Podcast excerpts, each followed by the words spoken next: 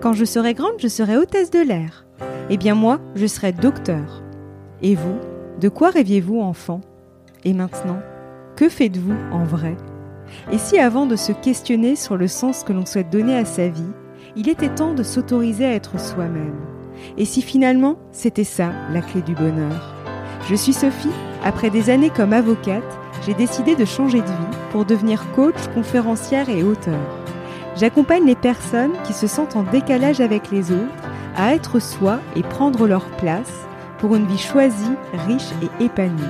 Chaque jeudi, je partage avec vous, seul ou avec mes invités, des conseils et des réflexions pour mieux se connaître, cultiver sa confiance et son estime de soi et reprendre les rênes de sa vie. Nous allons voir comment sortir des injonctions familiales. Nous sommes nombreux à nous interdire de suivre nos envies, par peur de décevoir notre famille, et finalement à ne pas vivre la vie à laquelle nous aspirons réellement. Nous faisons également face aux critiques et aux jugements de nos proches, notamment lorsque nous hésitons à changer de voie professionnelle ou à quitter le partenaire idéal aux yeux de nos parents. Et si c'était possible d'être soi-même sans forcément rompre tous les liens avec sa famille, mais en apprenant à se détacher de leurs attentes, de leurs critiques et de leurs jugements. Pour en parler, j'ai le plaisir de recevoir Florence Millot, psychologue et psychopédagogue, spécialiste des enfants et des adolescents, notamment pour les questions relatives au dialogue entre les parents et les enfants adolescents.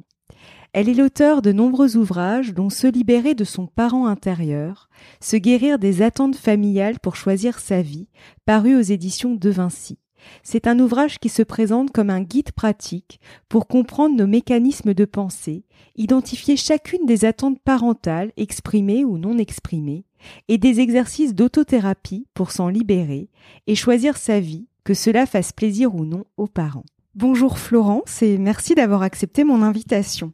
Bonjour Sophie. Avant de débuter, lorsqu'on parle d'injonction familiale, de quoi s'agit-il concrètement? Alors, on a tous un peu l'idée en tête des injonctions qui sont euh, assez simples, comme euh, par exemple dans une famille de médecins, euh, le parent explicite clairement à l'enfant que s'il veut avoir de la valeur dans la famille, s'il veut être accepté dans le clan, ce serait bien qu'il soit un peu comme eux. Donc concrètement, qu'il soit médecin. Donc dès l'enfance, on va suivre ses études, on va lui euh, valoriser le métier, on va tout faire euh, consciemment, inconsciemment, en lui disant clairement ou parfois euh, moins aussi, hein, pour qu'il puisse finalement être le bel enfant, le bon enfant qui appartient à la famille. Donc en clair, une injonction familiale, c'est comment on va transmettre, parfois à son insu, hein, évidemment, là c'est, on peut en rire, mais en vrai c'est un peu plus subtil que ça à son insu, on va mettre une condition à l'amour. C'est-à-dire que, ok, tu es euh, notre petit garçon, notre petite fille, euh, on t'aime, mais fais attention, parce qu'on t'aimerait mieux si tu es euh, plutôt intellectuel comme nous, plutôt sportif comme nous, euh, plutôt euh, voilà artiste. Et puis bien sûr des choses plus subtiles, des injonctions ou par exemple face à l'amour, ça c'est aussi assez connu. Si la maman est triste dans son couple et que elle, donc elle est malheureuse, elle montre à l'enfant et puis elle lui dit attention, te marie pas parce que regarde le résultat. Mais ça, la mère elle le dit comme ça une fois quand l'enfant a 5, 6, 7 ans mine de rien parce qu'elle est énervée. Mais l'enfant, lui, ce qui va faire que ça va devenir une injonction familiale, pour un peu comprendre, c'est que l'enfant, tout ce qu'on va lui dire, il va le prendre comme une preuve d'amour. Donc si par exemple la mère lui dit euh, ne te marie pas, c'est l'enfer, regarde ce que je vis avec ton père, regarde les hommes, ils sont tous ta ta ta ta, bon, on imagine la suite. Mmh. Ou les femmes pareil, hein, euh, je veux dire c'est pareil pour le père l'enfant, il va se dire Ah, mais mon parent, il m'aime, il veut me protéger d'une situation qui pourrait me faire souffrir. Donc, il va grandir, mais dans un coin de sa tête, surtout si l'émotion a été forte. C'est-à-dire quand le parent, vraiment, il était très triste, très en colère, l'enfant vient capter le visage, vient capter l'émotion, peut le ressentir, et à ce moment-là, ça dure une fraction de seconde, il donne son accord à son parent. C'est-à-dire, il se dit, oui, ma maman, mon papa, euh, peu importe, mon professeur, a raison. a raison parce que moi, je vois bien qu'elle souffre. Donc tout de suite, il y a quelque chose qui va s'opérer dans notre corps. On va dire, d'accord, c'est vrai. Et en plus, on va associer ça à une preuve d'amour. Finalement, ma mère, quand elle me dit ça, elle me protège. Elle veut pas qu'il m'arrive du mal. Mon père, quand il veut que je sois médecin, il veut que je sois heureux. Il veut que j'ai une belle vie. Et, du coup, l'enfant, très rapidement, va capter cette euh, intention d'amour euh, un peu empoisonnée quand même, mais lui, il va pas le voir comme ça. Ce qui fait que dans son corps, dès que le parent va lui dire ou va faire sous-entendre quelque chose, parce que là c'est assez clair, mais parfois voilà, il y a des choses bien bien plus subtiles. Mm. Ou le parent, par exemple, s'il y a une mauvaise note, à chaque fois, il va rien dire. Le parent, il va être taiseux, mais on va sentir la déception on va sentir, peut-être pas à chaque fois, mais l'enfant, ça va le marquer. Il va vite comprendre que pour appartenir à cette famille, euh, il va falloir qu'il fasse peut-être des études, même s'il n'a pas forcément envie de faire celle-là, mais il va falloir le faire. Sinon, il va, il va ressentir qu'il est peut-être un mauvais enfant quelque part euh, dans sa vie. Donc, les injonctions familiales, c'est des choses qui sont répétées souvent, mais parfois, ça peut être une sorte d'événement, une sorte de grand choc que va vivre l'enfant euh, il va le capter comme tel et il va l'associer à une notion d'amour. Ou alors, plus subtil encore, c'est l'enfant qui va interpréter lui-même. C'est-à-dire que là, on n'est pas sûr, mais l'enfant, enfin le parent ne, dit pas forcément les choses aussi clairement, il, ne réagit pas forcément dans son corps non plus, mais on ne sait pas pourquoi les enfants vont capter quelque chose et vont interpréter que ce serait bien. Typiquement, par exemple, quand je reçois au cabinet euh, euh, des fratries, euh, j'ai l'exemple de deux sœurs en tête, les mêmes parents, la même situation, un an d'écart.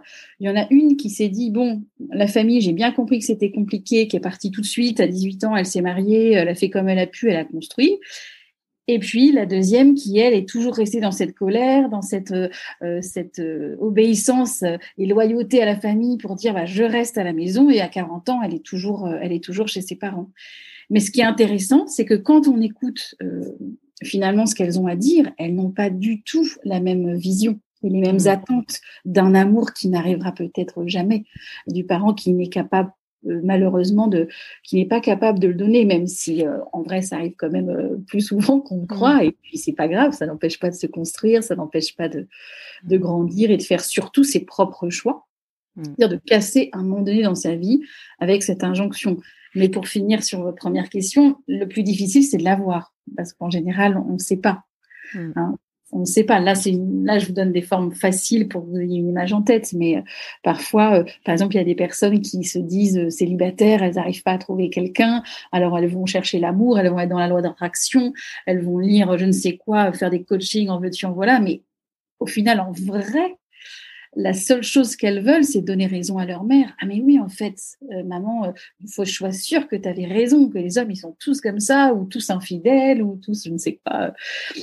Et en fait, en vrai, elle pourra consciemment faire autant de travail qu'elle veut. En vrai, c'est n'est pas le couple qu'elle veut, c'est pas le bonheur qu'elle veut, c'est d'être en lien avec sa mère et d'être sûre qu'elle avait toujours raison. Et c'est ça qui est compliqué c'est mmh. que une fois qu'on l'a repéré, on peut travailler dessus. Mais souvent, on est tellement justement dans cette injonction au bonheur aujourd'hui, le bonheur à tout prix, euh, on a un mode d'emploi pour tout, euh, mais ça marche pas comme ça. Sinon, ce serait trop facile. Hein, S'il fallait juste, euh, voilà, avec sa petite tête penser positif, ça serait quand même depuis longtemps. Même si ça n'empêche pas que c'est toujours agréable hein, de, de penser de manière positive. Euh, l'un n'empêche pas l'autre en fait, d'aller dans sa profondeur et de se dire à un moment donné, si je mets toute mon énergie pour aller mieux et que ça ne va pas mieux, c'est que peut-être le message il est ailleurs. Il n'est mm. pas dans, dans ce que je crois de oh oui, oui, oui j'ai envie d'être libre, heureux, avoir un bon travail, euh, des beaux enfants, un beau couple. C'est plus profond que ça. Et que les preuves d'amour, elles sont pas là où on les attend.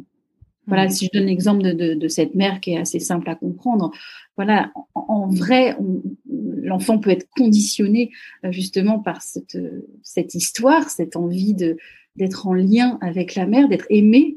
Et finalement, en réalité, le couple, euh, c'est pas très important parce que tant qu'on n'a pas l'amour, le graal du père, de la mère, euh, le reste, on s'en fiche. Mais ça, dans la société, on va pas dire ça. On va dire, bah non, si tu veux un mari, si tu mm. veux une femme, des enfants, bon il faut te donner les moyens, mais c'est pas exactement comme ça. En tout cas, de ce que j'ai pu observer, ça reste un témoignage hein, de, de ce que j'observe moi au quotidien.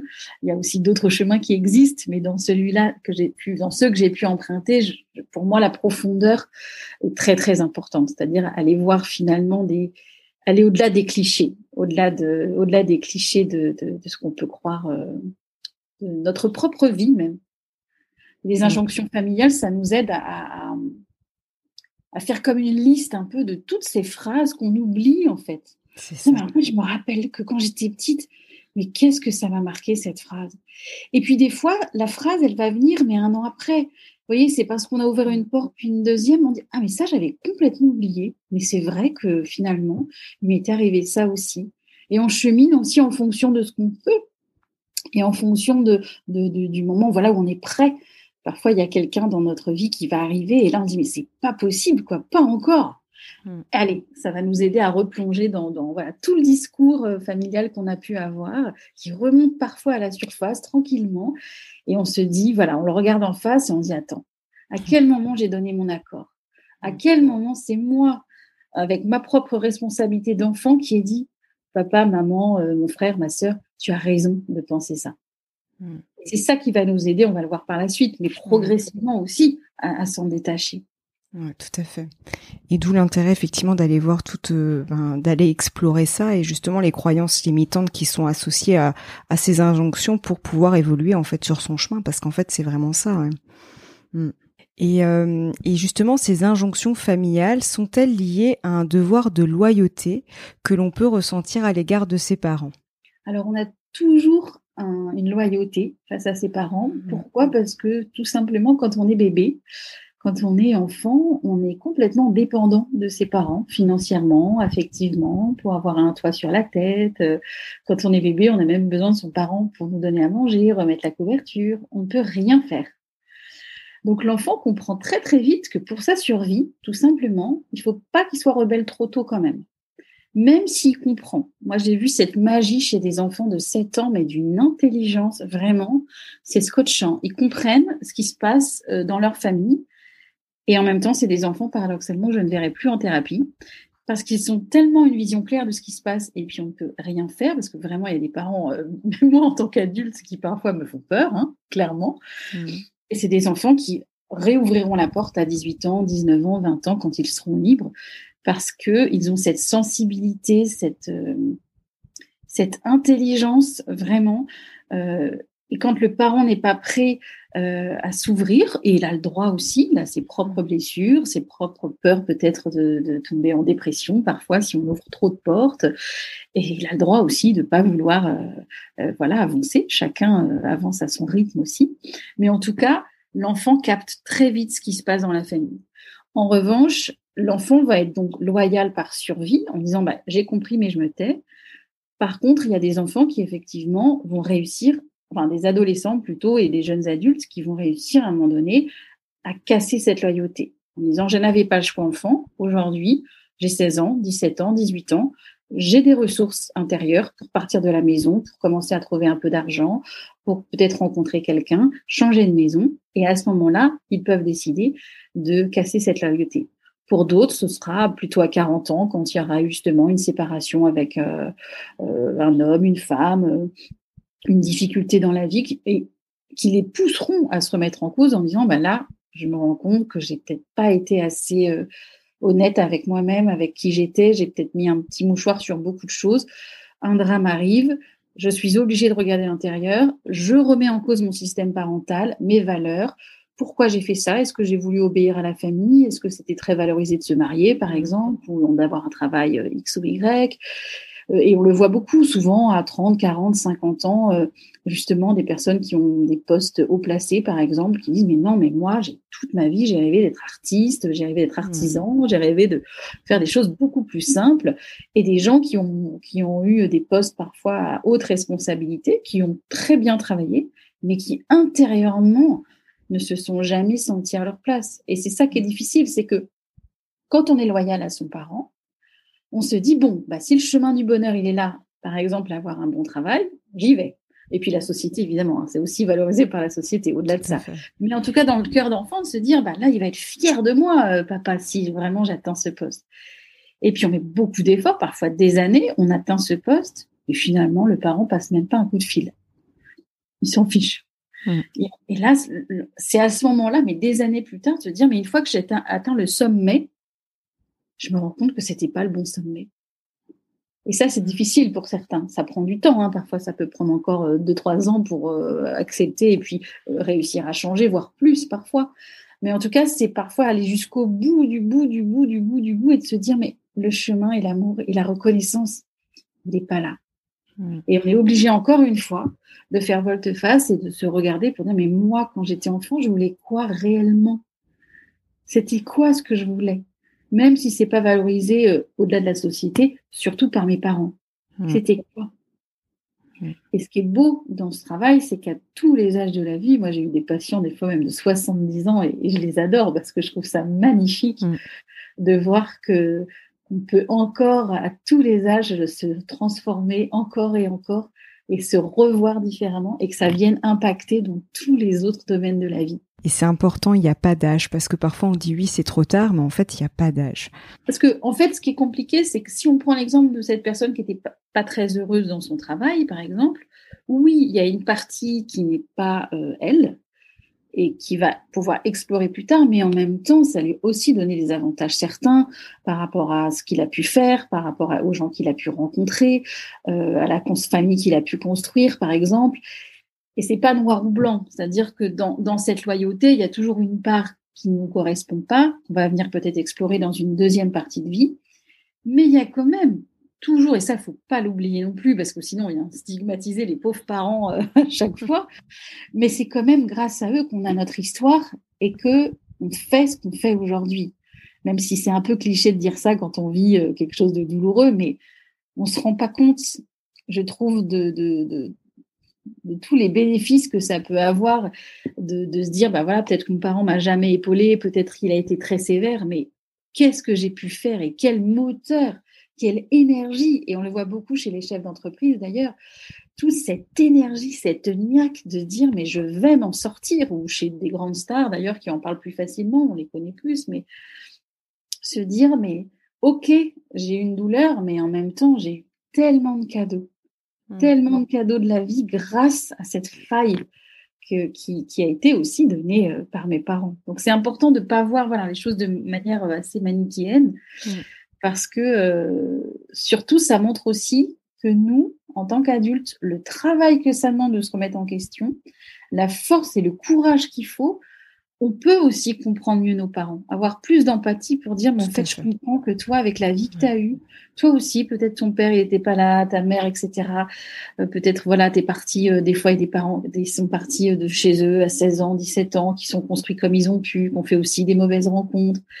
Et c'est de se dire, mais en fait, avec euh, ce voilà cette empathie, cette auto-empathie aussi de se dire mais quel courage pour moi il me faut et peut-être même que j'ai mis 40 ans avant de trouver mon chemin dans une société où attention on ne parle plus que de ça, des émotions, il y a des livres, des, web, des ce que vous voulez, toute mm. la journée on nous bassine avec ça mais mais il y a 30 ans euh, non, même il y a allez, 15 ans, ça a commencé quand même mais mm.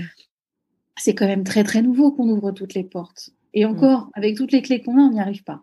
Alors imaginez nos parents, les pauvres, voire vos grands-parents, qui eux n'avaient euh, presque rien. ils avaient un autre évidemment, ils avaient d'autres euh, d'autres bonheurs aussi dans leur vie, peut-être plus de sécurité qu'aujourd'hui, mais mais on n'avait pas tous ces, ces outils qu'on a aujourd'hui. Et même avec ça, vraiment prendre conscience, je trouve, parce que pour moi ça c'est une clé, c'est vraiment aussi le chemin vers le pardon, de dire bah, si je me regarde en face, moi aussi j'ai pas été courageux moi aussi, j'ai peut-être même avec mes propres enfants, je suis peut-être pas encore aujourd'hui à 30, 40, 50, 60 ans la personne que j'aimerais être.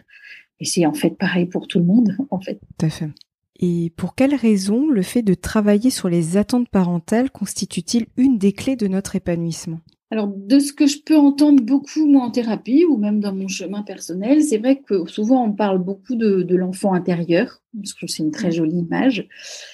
Mais en tout cas, pour moi ou pour d'autres, j'ai remarqué que ça me parlait pas spécialement parce que, euh, en tant que, souvent on parle de l'enfant intérieur, on va parler de l'enfant libre ou de l'enfant soumis ou de l'enfant rebelle.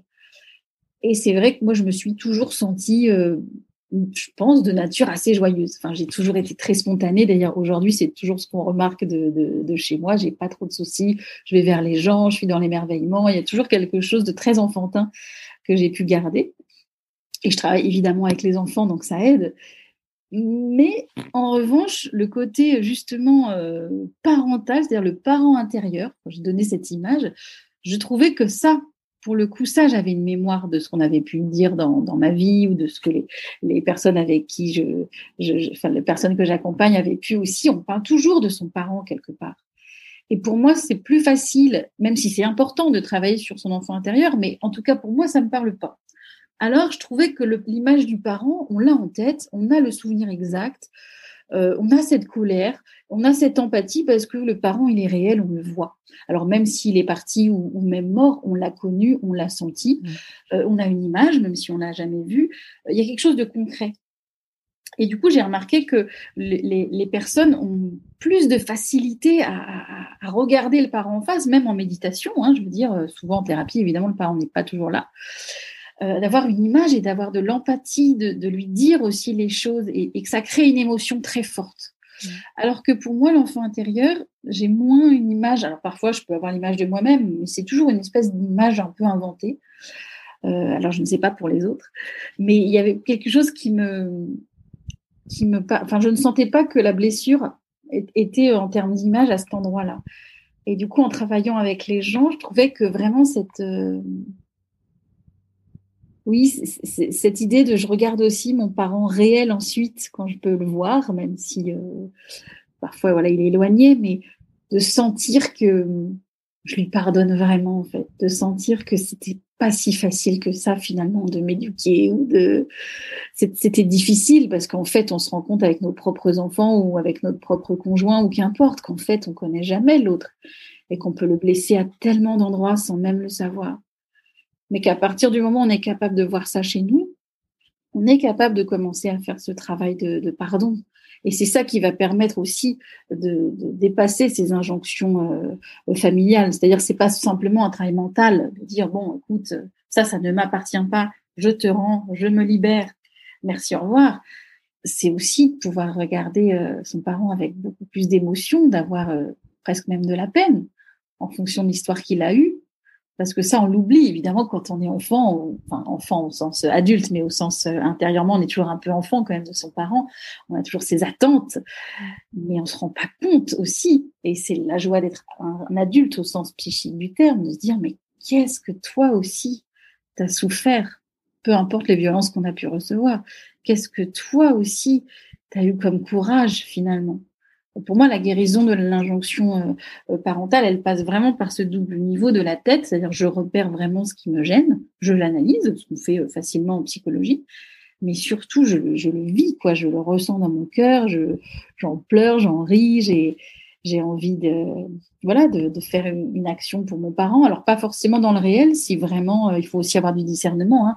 Si par exemple il y a un parent très très violent ou très insultant, on peut aussi lui écrire une lettre qu'on peut garder que pour soi. Enfin peu importe la forme. Mmh. Et le parent intérieur, encore une fois, c'est le parent qui est à l'intérieur de nous. C'est pas forcément toujours le parent réel.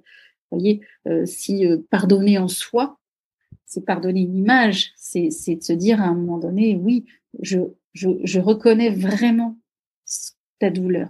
En revanche, avec le discernement, je ne peux pas te voir physiquement si je suis en danger, si, je sais pas, moi, il y a eu des choses, euh, voilà, peu importe, on imagine toujours ces, ces violences, mais on a le droit de ne pas vouloir revoir physiquement son parent. Mais ça, c'est un parent qui est symbolique, le parent intérieur. C'est de se dire, avec mon regard d'enfant, je revisite mon histoire et je te vois avec un regard d'adulte et je comprends sans forcément, voilà, tout, euh, voilà. Oui, pardonner, mais sans forcément, voilà, essayer de renouer absolument avec son parent. C'est pas ça. C'est vraiment un travail intérieur. Ce qui nous donne une liberté beaucoup plus grande que d'attendre que son parent s'excuse, parce que là, on peut attendre euh, parfois euh, très très longtemps et ne pas. Ouais, tout à fait. Et puis c'est, je rebondis juste sur un point, mais je, justement sur ce travail intérieur, parce que comme vous le disiez pour le premier exemple que vous donniez avec les deux sœurs, c'est qu'on a chacun nos propres perceptions. Et du coup, effectivement, ce parent intérieur, il y a aussi comment nous, en fait, on a on a perçu les choses, comment on les a euh, comment on les a vécues, et finalement, souvent on le voit dans une même fratrie, une même situation n'est pas vécue de la même manière. Donc c'est pour ça que c'est un travail vraiment euh, intérieur avec ses propres perceptions ses propres filtres, etc. et sa propre sensibilité aussi. C'est-à-dire que la clé dans tout ça, de tout ce que j'ai pu observer, pour faire simple, c'est que on est dans deux, il y a deux solutions. Quand on est ado, soit on coupe avec son parent, soit toute sa vie on attend quelque chose de son parent. Et en général, c'est plus celui qui attend qui vient en thérapie parce qu'il est toujours dans ce, dans cette quête de mais peut-être que si je fais mieux les choses, mais si je lui parle mieux, si je l'appelle, il se passera quelque chose. Alors que l'enfant qui est parti à 18 ans, il a très vite compris qu'il ne se passera rien. Mm. Donc, il se construit après en fonction des rencontres, parfois très bien, parfois un peu moins. Mais en tout cas, il comprend qu'il faut couper. Et c'est ça le plus difficile. C'est on coupe le cordon à l'arrivée, mm. mais il faut aussi recouper le cordon euh, à 18 ans ou même un peu avant si on mm. peut. Tout à fait. Et quels sont les indices qui peuvent nous permettre de prendre conscience de ces injonctions familiales? Tout simplement la souffrance. La souffrance et la répétition. C'est-à-dire qu'à partir du moment où on met beaucoup d'énergie, beaucoup d'intention, on a envie que ça avance et que ça n'avance pas, et que c'est toujours la même chose, que euh, voilà, on était proche de y arriver, mais ah, encore une fois, on rate. Euh, on s'est euh, marié une fois, deux fois, trois fois, quatre fois. Ah, pas encore le bon. on sent qu'il y a une répétition. C'est-à-dire vraiment, on dit, mais quand même, j'ai mis tout mon cœur, j'essaye de faire tout ce que je peux et ça marche pas. Et là, c'est de se dire, tiens, bah avec moi et moi-même, mon moteur, mon envie, elle est là, c'est super. Par contre, il va falloir que je trouve le lien là, l'espèce de petite corde qui me revient en arrière et qui m'empêche de le faire. Et pour ça, il faut que j'explore. Il faut que j'explore évidemment ce qui s'est passé euh, dans ma vie. Après, ça ne veut pas dire tout explorer et passer sa vie non plus à tout analyser. Hein. C'est en fonction de ce point-là, de ce point-là qui me dérange, je vais voilà, essayer d'aller au-delà aussi des apparences et de se dire, OK, là, j'y arrive pas. Je laisse euh, monter en moi, après on se le dit intérieurement, parfois ça vient tout seul aussi. Des fois on marche et ça, il y a une idée qui arrive. Voilà, on pose juste l'intention que j'ai envie de retrouver ce qui s'est passé, pourquoi euh, c'est aussi douloureux pour moi. Et ça, souvent en thérapie, on le voit, hein, que ce soit. Là, on prend l'exemple de l'amour parce que c'est évident et très simple, mais souvent on dit ah, j'ai envie de ci, j'ai envie de ça, ou un bébé aussi, j'ai envie d'avoir un bébé, mais j'y arrive pas. Alors on a fait ci, on a fait ça. Je dis ok, ok, ok. Mais je voudrais juste repartir un tout petit peu en arrière euh, sur vos parents, par exemple, ou sur euh, comment vous allez imaginer ce bébé. Tout simplement, si vous l'avez vraiment. Ah, mais j'ai peur de pas l'aimer.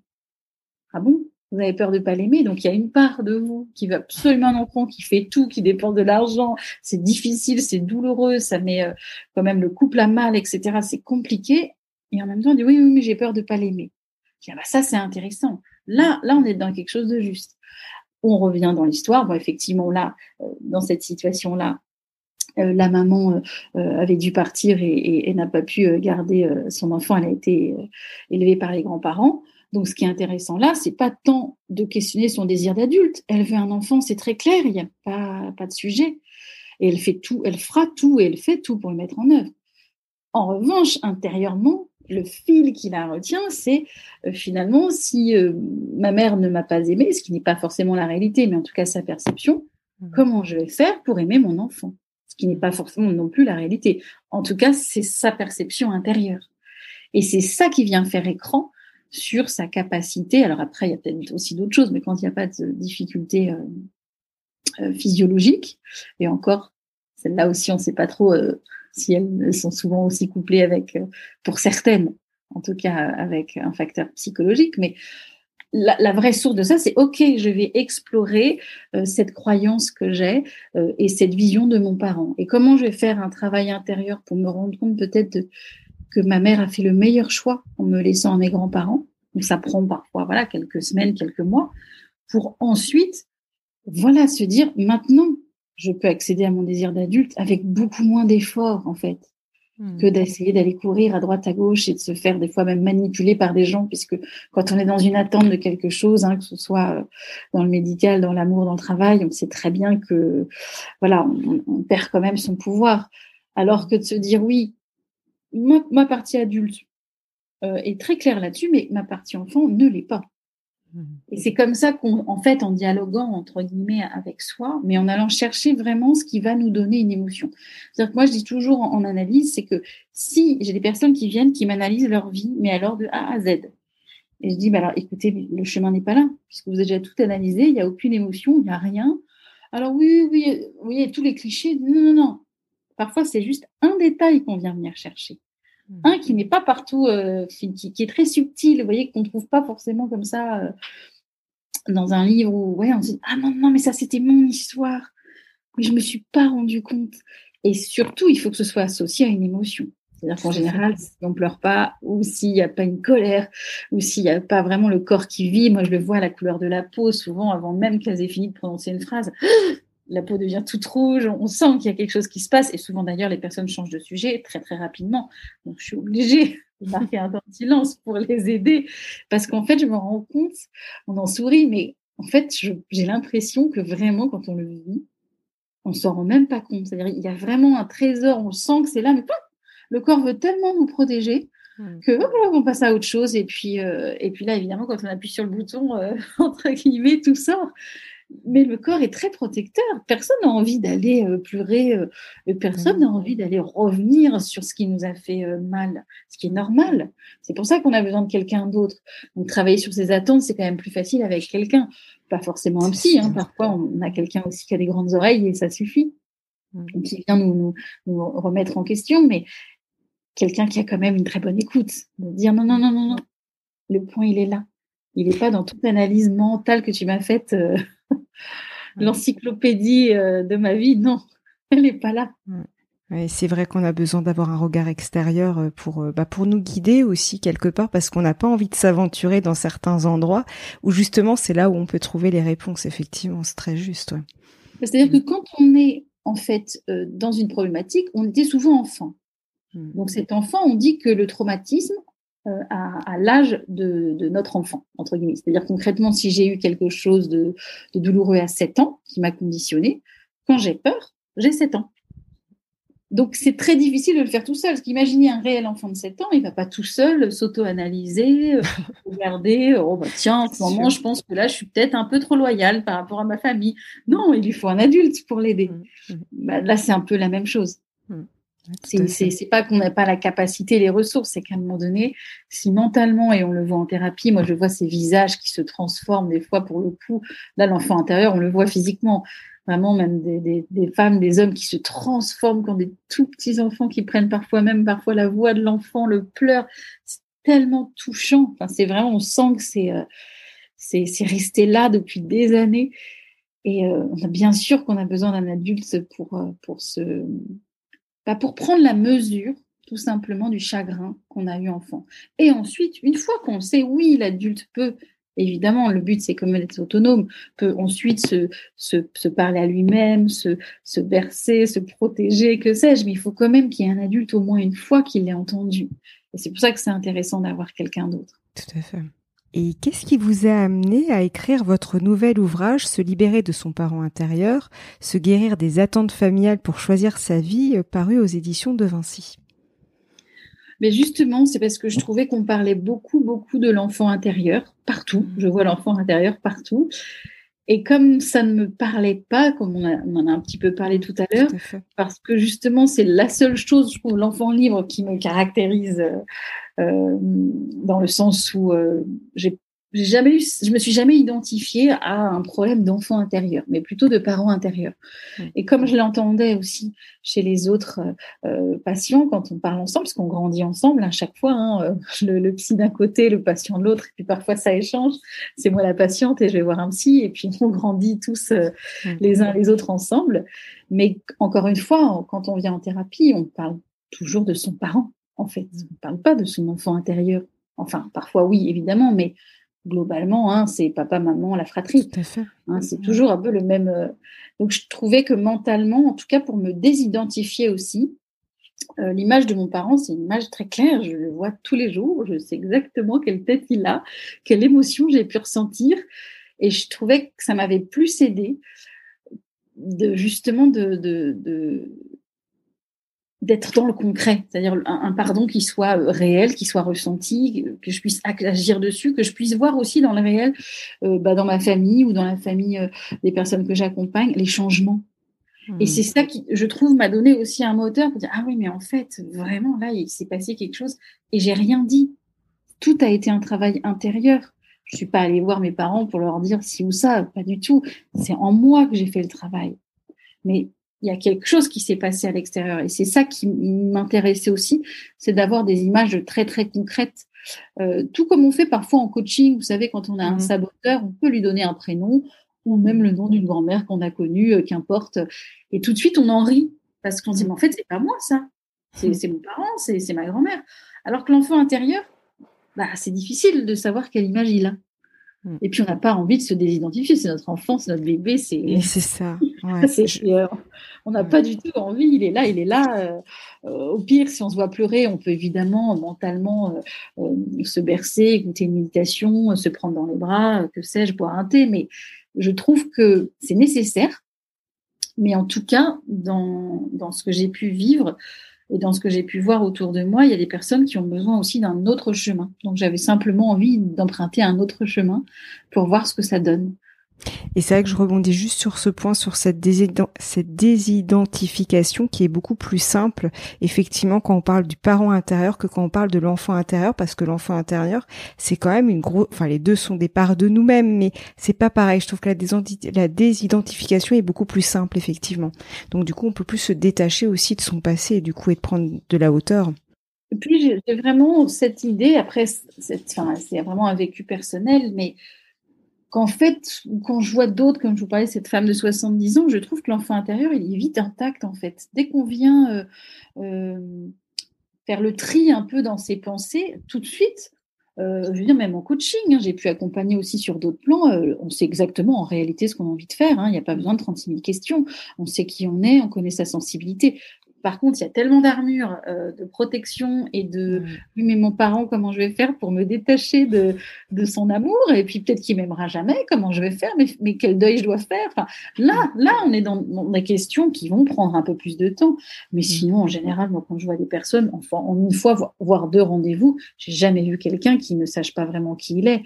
Bien sûr, au début, on fait un peu semblant, hein, parce que évidemment, on est toujours dans une quête parentale. Non, j'ai besoin d'aide, mais en réalité, quand on mm. se regarde dans les yeux et puis qu'on sourit, vraiment même le parent, quand il vient avec son enfant, j'ai pas besoin de lui poser 36 questions, il sait très bien où est le problème. Il fait, mm. il fait un petit peu semblant, mais quand on se regarde avec bienveillance, oui, oui, je sais, je sais, je dis, bah voilà, alors on va travailler sur, sur, ce sujet-là, parce qu'on on sait qui on est. Dès la naissance, on arrive, le bébé, il est déjà merveilleux, enfin, on l'observe avec ses petits yeux, il est déjà parfait, il est dans l'instant présent, il est dans l'amour, il est dans tout. Par contre, après, euh, ça peut se gâter. Mm. Donc, c'est pour ça que c'est intéressant, euh, à mon sens, d'aller vers le parent, parce que je pense qu'on n'oublie jamais au fond qui on est. Peu importe qui, peu importe les douleurs qu'on a eues, on le voit très bien dans, j'ai pu voir ou même dans mon environnement, dès qu'on, justement, avec l'enfant libre, dès qu'on est spontané, dès qu'on va dans l'intime et dans le non-jugement, des personnes qui s'ouvrent, ou femmes et hommes notamment, je pense, euh, les hommes, on en parle parfois moins, mais vraiment cette capacité de redevenir comme ça euh, vulnérable, je trouve ça magnifique. Mmh. Parce qu'on on leur laisse cette possibilité. Seulement, très très vite, le masque peut aussi revenir. Donc, c'est évidemment à travailler, mais, mais toute l'histoire de notre vie, c'est quand même plus l'histoire de notre parent que, que, que qui mmh. on est, puisqu'on on est dès la naissance. Enfin, on est au sens euh, être, euh, mm. on arrive au monde déjà avec euh, notre petite lumière intérieure, si on prend une, autre image. Mais finalement, quand je, je, reprends vos mots, je me dis, est-ce que ce sont finalement nos, c'est finalement nos injonctions parentales qui nous empêchent d'être nous-mêmes, qui nous interdisent finalement de d'être nous-mêmes, ou qui fait qu'on s'empêche de s'autoriser à être soi-même? Bah, effectivement, pour moi, c'est vraiment le, cette idée-là de, de, toute l'éducation euh, que j'ai reçue qui va me bloquer. ça, c'est la partie euh, enfant. Mais ensuite, euh, jeune adulte, c'est quand même nous qui nous bloquons nous-mêmes. C'est-à-dire qu'il y a une réalité tangible dans l'enfance. Le parent a été, euh, voilà, pas forcément violent. Hein, ça peut être des phrases ou au contraire très exigeant, etc. Ça, c'est la réalité.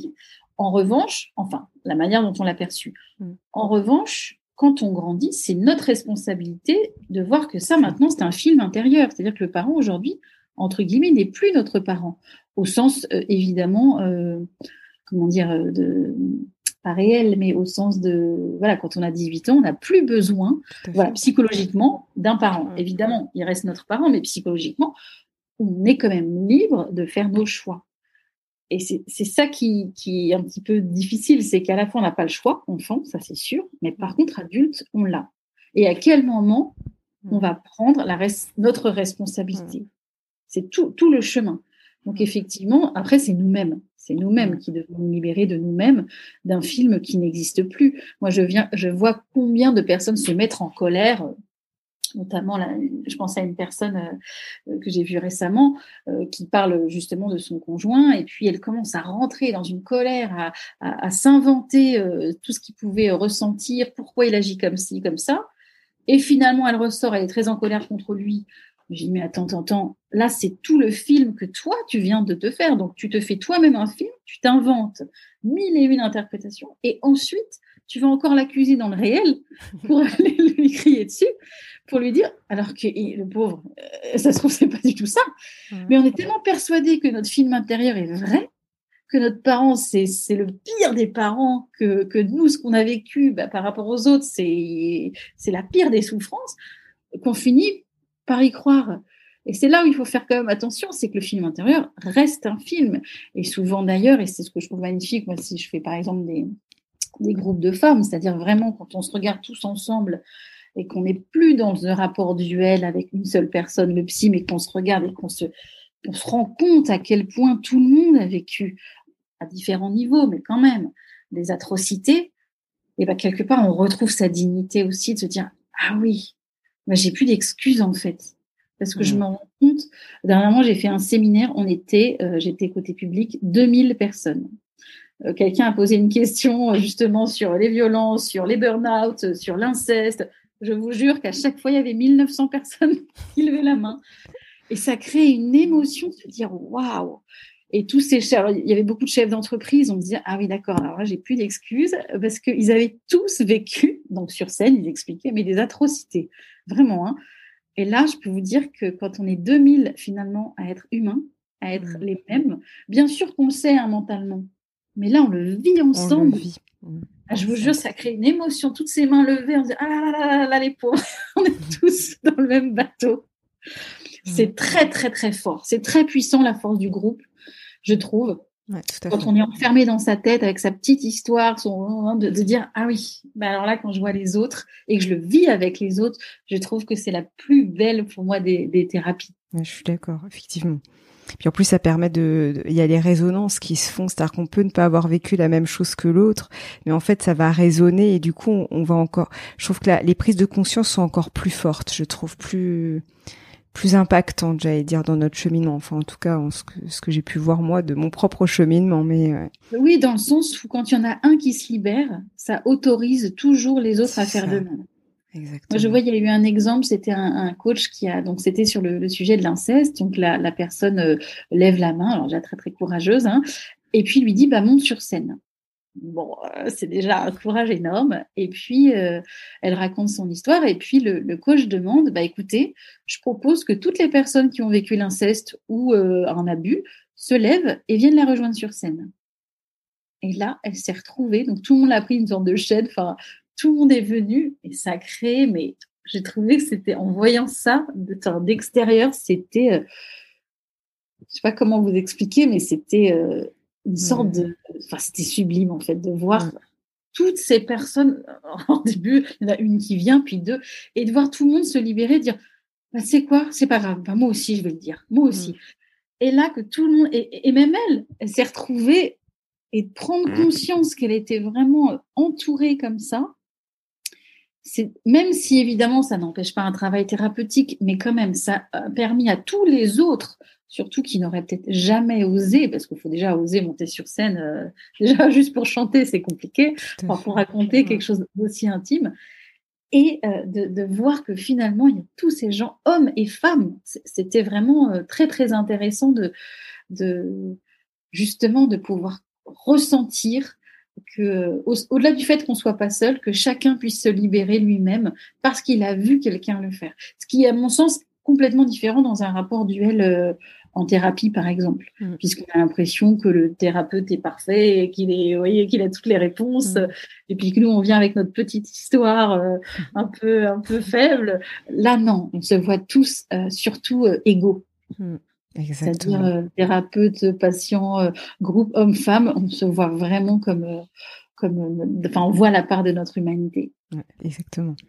Euh, et, justement, pour sortir du schéma du pour faire plaisir à, est-il nécessaire de revenir en soi et d'observer son dialogue intérieur? Alors le dialogue intérieur, c'est ce qui fait tout. Hein. C'est ce qui fait notre bonheur, tout simplement. Notre bonheur, mmh. il tient en une phrase, hein. c'est-à-dire euh, euh, comment je, me, je dialogue avec moi? Est-ce que je dialogue de manière sympathique? Ou alors je suis tout le temps en train d'avoir des pensées automatiques mmh avec euh, des, des, choses qui viennent me plomber, euh, qui viennent, qui viennent m'empêcher. Après, quand vous dites sortir du schéma pour faire plaisir à, tout simplement, entre guillemets, hein, tout simplement, pour moi, le corps est le premier moteur. C'est-à-dire qu'il ne faut pas aller chercher toujours tout dans l'analyse. C'est-à-dire, en clair, est-ce que je suis bien ou est-ce que je suis pas bien? Est-ce que ça me donne du plaisir à faire plaisir et on a le droit. Mmh. Ou alors, non, vraiment, euh, là dans ma tête, je sens que ça commence à être très ambivalent, je le fais, mais j'ai pas envie, je me force. Tout simplement, le corps ne ment jamais. C'est oui ou c'est non. Il n'y a pas. Euh, parce que le problème, parfois des analyses, c'est que je vais vous faire une analyse et vous allez dire oui, c'est ça. Et puis après, pour m'amuser, je peux vous donner l'analyse inverse. Ah Exactement. Ah, bah, et puis, finalement, l'autre ensuite, alors vous allez voir un autre thérapeute, par exemple, qui va vous donner une autre analyse. Et puis, ah non, mais c'est peut-être ça. Et puis là, on est tout perdu. On ne hmm. sait plus. Chacun y va de son petit son de cloche. En médecine, c'est pareil. Hein. Vous avez une maladie, euh, on va dire, euh, euh, de somatisation, donc personne ne sait ce que c'est. Donc, vous allez aller voir 36 thérapeutes. Alors que le corps, lui, il sait. Le corps, c'est vraiment, c'est oui ou c'est non. Et en thérapie, c'est la même chose. Moi, il y a des tas de fois, je ne sais pas. Par contre, je pose plein de questions. Et à un moment donné, c'est le corps. Ah, voilà. Oula, j'ai vu qu'il y avait une émotion. Et peut-être que c'est un endroit où j'aurais peut-être jamais pensé aller. Mmh. Mais par contre, je vois en face que son corps, lui, et on le voit que le corps parle avant parce que la personne, euh, c'est à peine où elle est. Je dis, ah, vous avez une émotion, elle n'a même pas fini de finir sa phrase. Donc c'est le corps qui est, à mon sens, un très bon guide pour mmh. savoir si justement on est dans le faire plaisir qui fait du bien. Mmh. Nous aussi, on est des humains, on aime, on aime voir la, le bonheur chez les autres. Mais en même temps, il y a des fois, bah, peut-être que je l'ai fait dix fois, ça m'a fait plaisir, mais là, Là, j'ai plus envie. Donc, je me réajuste en permanence pour dire juste, j'ai pas envie. Je l'exprime. Et si j'arrive pas à l'exprimer, je me le dis au moins à moi-même. Parce qu'on n'est pas tous égaux. Hein. Parfois, c'est difficile encore de dire à l'autre, ah ben non, débrouille-toi. Mais au moins, dire à l'intérieur. Moi, comme je dis toujours, si vous le dites à l'intérieur, déjà, c'est déjà un premier pas parce que peut-être que vous, la dixième fois, vous allez tellement le dire à l'intérieur le cerveau ne faisant pas la différence entre le réel ou le symbolique, on le sait aujourd'hui, il s'exerce, il crée un nouveau euh, euh, chemin de, un chemin neuronal, et au bout de dixième fois, peut-être vingt fois, ah, c'est sorti. Il y a quelque chose qui est, ah, on l'a même pas vu venir, on l'a dit, ah, flûte, j'ai pas envie. Mm. Et, ça arrive comme ça, sans, crier garde. c'est vrai, c'est très juste. Ouais. Et avant de terminer, quel conseil ou quel petit exercice pourriez-vous donner à nos auditeurs pour les aider à se détacher des attentes familiales? Alors la première chose qui est la plus simple pour moi, c'est de faire le tri dans ses pensées, c'est-à-dire que c'est pas en une fois, hein, on se pose pas en une fois une heure, mais c'est plus de dire tiens, de temps en temps, quand je suis bien, j'ai passé un bon week-end, je me suis fait peut-être une balade, bref, j'ai mis mon corps dans une position de sécurité. Je, rentre un petit peu à l'intérieur de moi, comme ça j'ouvre une petite porte, et avec un cahier, je commence à noter toutes les phrases dont je me souviens, qui m'ont un peu bloqué. Alors pas forcément que les parents, hein, ça peut être aussi à l'école, mais en tout cas des phrases qui, qui mine de rien comme ça, m'ont quand même vexé. Et puis de temps en temps, on y revient, et puis parfois un mois après, il y a d'autres phrases qui arrivent. Et puis simplement, on ouvre la porte pour que, au rythme du corps, parfois ça prend plus de temps, il y ait quelque chose qui s'ouvre. Et le deuxième exercice que j'aime beaucoup, une fois qu'on a commencé à, à regarder un peu son histoire, ça on peut s'amuser à le faire tout seul. C'est-à-dire, c'est fermer les yeux et imaginer, alors on peut le faire debout, on fait un premier pas, donc physiquement, on avance un pas, et on imagine qu'on se met dans le corps de son parent. Imaginons son père. On prend la posture, on essaie de prendre la voix ou, intérieurement, on essaye de ressentir, et on essaye de voir à travers ses yeux. C'est-à-dire vraiment, on, est, on devient son père, en clair, on est comme une petite souris, on se cache à l'intérieur, et avec ses yeux, on refait une ligne du temps et on revoit tout ce qu'il a pu voir de son enfance jusqu'à aujourd'hui, de ce qu'on sait de lui, mmh. comment lui, enfant, il a pu vivre, je ne sais pas moi, un abandon, euh, un parent sévère, humiliant, que sais-je, et vraiment d'essayer de se mettre à l'intérieur de lui, parce que souvent, il y a une émotion qui est beaucoup plus forte, et de se dire waouh, ou même s'aider avec des photos d'enfance, des fois dire mais franchement, euh, là il a une tête pas très très sympa, mais enfant qu'est-ce qu'il était mignon on voit bien qu'il y a quand même la vie lui est un petit peu passée dessus. Peut-être que, euh, je sais pas, là je plaisante, mais souvent ça aide aussi de voir son parent enfant ou bébé pour, voir la beauté qu'il avait aussi à la naissance. Enfin, en tout cas, je trouve. Mais voilà, se mettre vraiment dans le personnage réellement.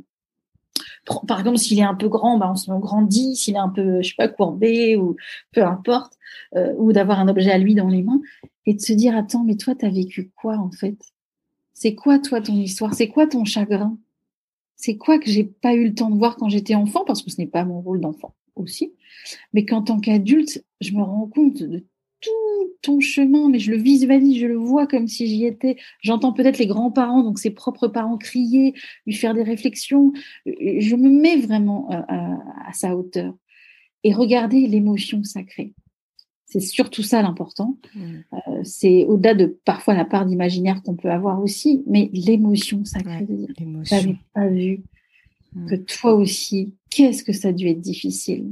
Et ben aujourd'hui peut-être, alors le pardon c'est pas en une fois, on est d'accord, mais au moins le dire une fois déjà dans sa tête, de dire ben là je, je suis touchée en fait et je t'avais jamais vu sous cet angle-là. C'est parce que j'étais trop pris dans ma colère ou dans mes demandes d'enfant tout à fait légitime, encore une fois. Mmh. Mais aujourd'hui, en tant qu'adulte, euh, bah, chapeau. Parce que pour moi, tant qu'on fait pas la paix avec ses deux parents, vivants ou morts, hein, ça n'a rien à voir, c'est encore une fois un travail intérieur, il y a quand même une part de nous qui nous manque. Surtout mmh. pour nos enfants et pour les liens qu'on a même avec euh, le couple. Où, euh, il manque quelque chose de dire tant que j'ai pas accédé à cette part d'ombre, à cette part d'humanité qui sera toujours la nôtre, c'est-à-dire l'ambivalence, l'amour, la haine, l'expression, avec les tabous, avec etc. Il y a quelque chose qui nous qui n'est pas totalement vrai et juste en nous et qui peut pas s'ouvrir du coup. Tout à fait. Et quel serait votre mot de la fin pour clôturer notre échange? Hmm, Qui je serais sans mes parents? J'aime beaucoup. Un très grand merci Florence pour cet échange, vraiment. Merci. À vous aussi. Si vous voulez aller plus loin, je vous invite à lire Se libérer de son parent intérieur, se guérir des attentes familiales pour choisir sa vie, paru aux éditions de Vinci que j'ai trouvé vraiment très intéressant et qui nous montre le chemin d'une vie plus authentique grâce à ces exercices d'autothérapie. Si cet épisode vous plaît, je vous serais vraiment reconnaissante de laisser un commentaire avec un maximum d'étoiles sur Apple Podcast ou votre plateforme préférée pour m'aider à le faire connaître. N'hésitez pas à le partager si ce podcast vous semble être utile à d'autres personnes. Je vous souhaite une très belle journée ou une très belle soirée et vous donne rendez-vous la semaine prochaine. À bientôt!